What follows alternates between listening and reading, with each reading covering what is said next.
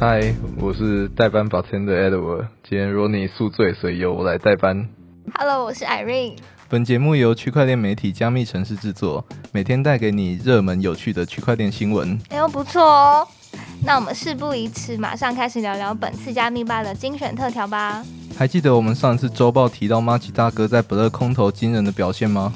先说大哥不愧是大哥，马上又端上一杯烈酒，让大家看了一场好戏。在为大家介绍这杯酒之前，先来给大家盘点盘点马吉大哥是怎么一直站在风口浪尖，不但音浪太强不晃会被撞到地上，还越飞越高的。这什么东西？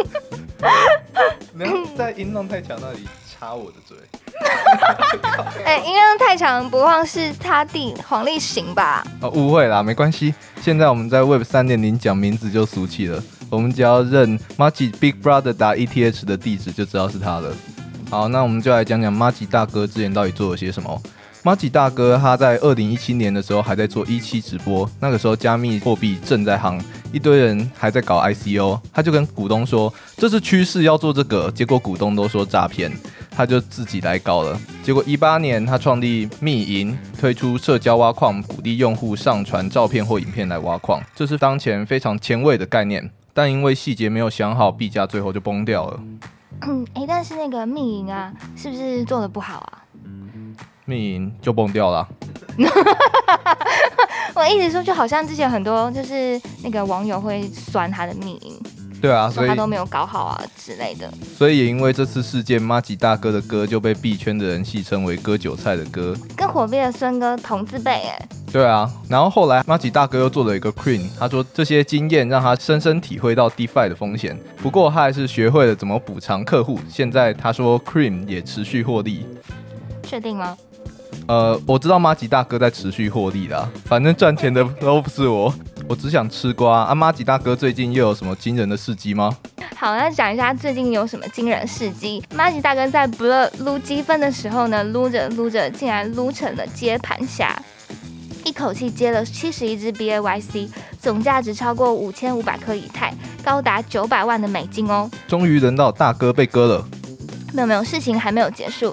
后来大哥在两天内抛售 B A Y C 在内的一千零一十枚的 N F T，获利超过一万一千多颗以太，高达一千八百万的美金。那不就倒赚一倍？可以这么说。但更惊人的是呢，这个抛售让整个 N F T 市场掀起了一道巨浪，B A Y C 因此下跌八趴，还连带影响了边道上不少 N F T 的清算。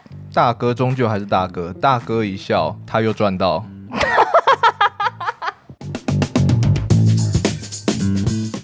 知道币安又出事，五百名澳洲用户合约功能被禁，官方理由曝光。这阵子币圈真的很多风波哎，你知道最近币安又出了一件大事吗？啊，什么大事？监管问题，后来不是打算拿钱消灾，差不多告一段落了吗？是币安强制品仓了五百多名用户的衍生品仓位，这也太严重了吧？怎么会发生这种事？总不会币安也有资金缺口吧？你不要那么杞人忧天，是这次监管的战火烧到澳大利亚去了。哦，原来是监管问题啊！自从 FTS 过后，就像吉娃娃一样，一点骚动就惊慌失措。你好适合当吉娃娃。那你要多来加密城市互动，编辑们会在第一时间把重大法事件整理出文。赖社群呢也会有很多热心的市民帮大家解惑哦。哇，你直接无情夜配起来，那你快跟我说这次事件到底发生什么了？就是在二月二十三号的时候，有一名推特用户发了一张截图，说他收到来自币安澳大利亚子公司的通知信。内容说他因为不符合大额投资人的要求，所以所有的衍生品交易和永续合约等等都被暂停。哎，这真的很令人生气耶！如果我不能开一百倍合约，要怎么变大额投资人啊？必安澳大利亚在抹杀澳洲韭菜的梦想吧？你听起来不生气耶？好了，不过为什么必安澳大利亚会突然出现这样的通知信呢？听说这次事件的起因是因为澳大利亚证券和投资委员会的新法规。新法规说，所有衍生交易平台都一定要确保只有符合大额投资人的用户才能使用。币安说，这次收到通知信件的用户是因为被错误归类为大额投资人，这样会导致这些用户的文件不齐全，所以币安必须依新法通知他们，并关闭他们的衍生交易功能。那从这次的事件可以看到，各国的监管机关对于加密货币的关注和限制越来越强。诶，这对币圈会带来怎样的影响啊？我觉得监管机关这样的态度对币圈应该能带来比较健康的影响吧，正代表监管机关开始正视这一块啦。虽然因为监管可能导致之后用户的使用门槛会变高，但相对的应该会更有保障吧。不过我原本还想说我要去澳洲打工度假，然后再拿赚到的钱来开一百倍合约，但看来好像没办法了。刚刚才提到澳洲监管力道加重的部分，你知道台湾现在也很积极重视这一块吗？啊，怎么个重视法？台湾要发币哦？不是啊，是台湾将要有加密货币主管机关。前金管会主委曾明宗透露，已在今年一月向行政院提出相关提案，希望能在今年五月十六日之前确立主管机关与纳管机制。那台湾有想好要找哪些适合的人去处理了吗？监管这范围还那么新，感觉找对区块链生态不够了解的人，反而会倒退走。哎，嗯，关于这部分，曾明宗有提到，他倾向由数发部担任主管机关，因为该单位更重视技术发展，适合监管数位创新。是唐凤那个数发部吗？那感觉有点意思哎。唐凤在过去都为我们带来很多很牛逼的点子。你就期待未来台湾在区块链和加密货币这个领域能带来什么样的场景喽？我们才刚讲完一连串监管问题，马上就有一件大事哎！最近新北市刑警大队刚侦破一起假投资真诈骗的加密货币诈骗案。那诈骗集团他在板桥区管前东路设立实体店面，吸金高达两亿新台币。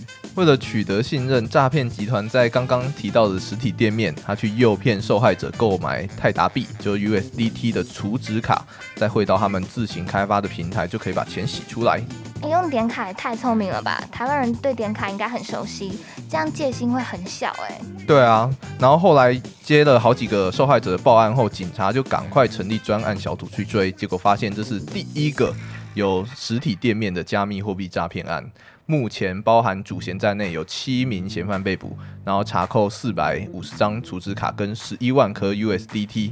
十一万颗，气不气？好气好气！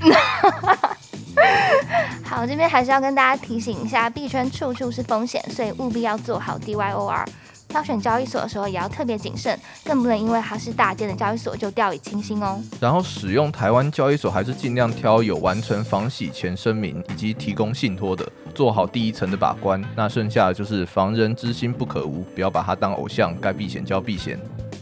好的，本集节目就到这边。如果你喜欢这次的内容，欢迎追踪分享给你的朋友，并在 Apple Podcast and Spotify 给我们五星好评哦。有兴趣也可以上我们加密城市的官网以及社群平台跟我们互动哦。我们下集见，拜拜。